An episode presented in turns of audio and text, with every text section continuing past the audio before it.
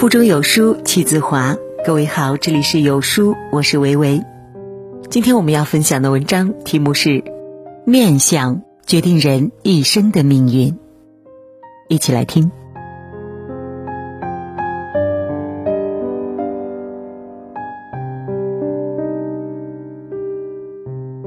佛说：“命由己造，相由心生。”人世间是一个充满因与果的世界，种下什么就会得到什么。每个人都在为人处事中缔造命运，在喜怒哀乐中绘制容颜。长相是心灵的外观，决定了人一生的命运。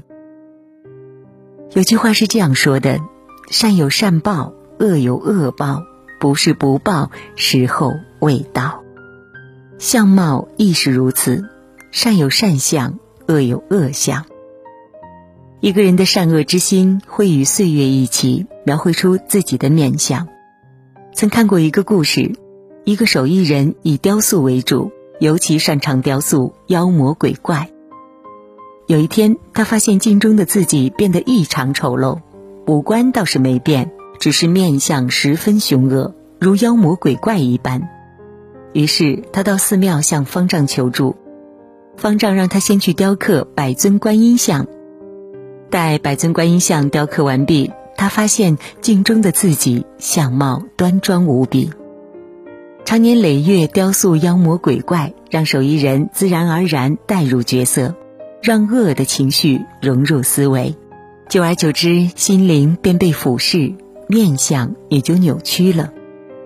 生活中心术不正的人，总想着祸害别人。处处谋取利益，机关算尽，便生成刻薄的面相。相反，心慈则貌美，心地善良、有慈悲心的人，大多是一脸福相，从容大气。有人说，性格写在唇边，幸福露在眼角。生活中，有的人常常怒斥以貌取人者，认为他们的行为十分肤浅。其实以貌取人并非毫无道理。以貌取人不是看一个人五官是否精致立体，而是看一个人的精神长相，通过第一印象初判一个人的品质。记得曾国藩的兵谏里有这么一个口诀：邪正看眼鼻，真假看嘴唇，功名看气概，富贵看精神。主意看指爪，风波看脚筋。若要看条理，全在言语中。看人只能先看脸，毕竟人心难测。一个人的气质品行会在日常生活的行为当中体现。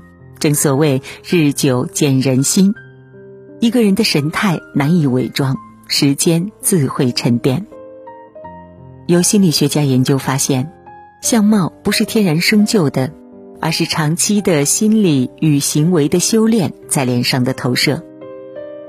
蛮横的人习惯睁大眼睛瞪人，导致眼珠子突出；易怒的人双眉倒竖，导致眉尾上挑；悲观的人时常嘴角向下，导致神色愁苦；善良的人眼神温婉，眉头舒展，满面春风；热情的人时常面带微笑，亲和力十足。心态好的人，内心平和，面容沉着大气。人的七情会表现在六欲上，有什么心理，就会有什么行为和长相。而一个人的面相，往往决定一个人的命运。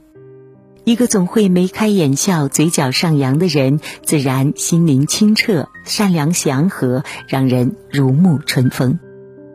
遇见的都是美好。所交的都是良友，道路越走越宽，越行越顺。相反，整天愁眉苦脸、恶言相向的人，他们由内而外散发的腐朽恶臭，早已让人望而生畏。久而久之，把日子越过越糟，把人生越活越狭隘。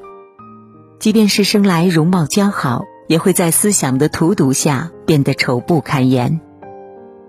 有人说，三十岁之前容貌是父母给的，三十岁之后容貌是自己修行来的。外貌可以修饰，神态难以改变。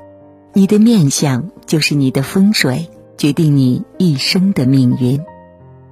人间纷纷扰扰，保持天然心态，积极向上，精神长相才不会受到世俗的摧残，生活才会越过越好。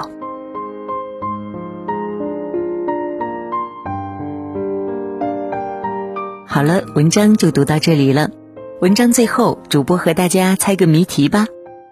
它可以带你畅读两千本书籍，畅听二十四门精选好课，更可以邀请万名同城书友和你同频共读，在获取知识的同时，遇见更优秀的人，更大的世界，过更加自由完整的生活。待到春暖花开时，还可以和你一起线下相聚，是不是很好奇是什么东西呢？赶快滑至文末去找小惊喜吧！在这个碎片化的时代，你有多久没读完一本书了呢？长按扫描文末二维码，在有书公众号菜单免费领取五十二本共读好书，每天有主播读给你听。好了，这就是今天跟大家分享的文章。听完之后，不知道您是否有所感悟呢？欢迎在留言区抒发自己的感想。我是维维。我们下期再见喽。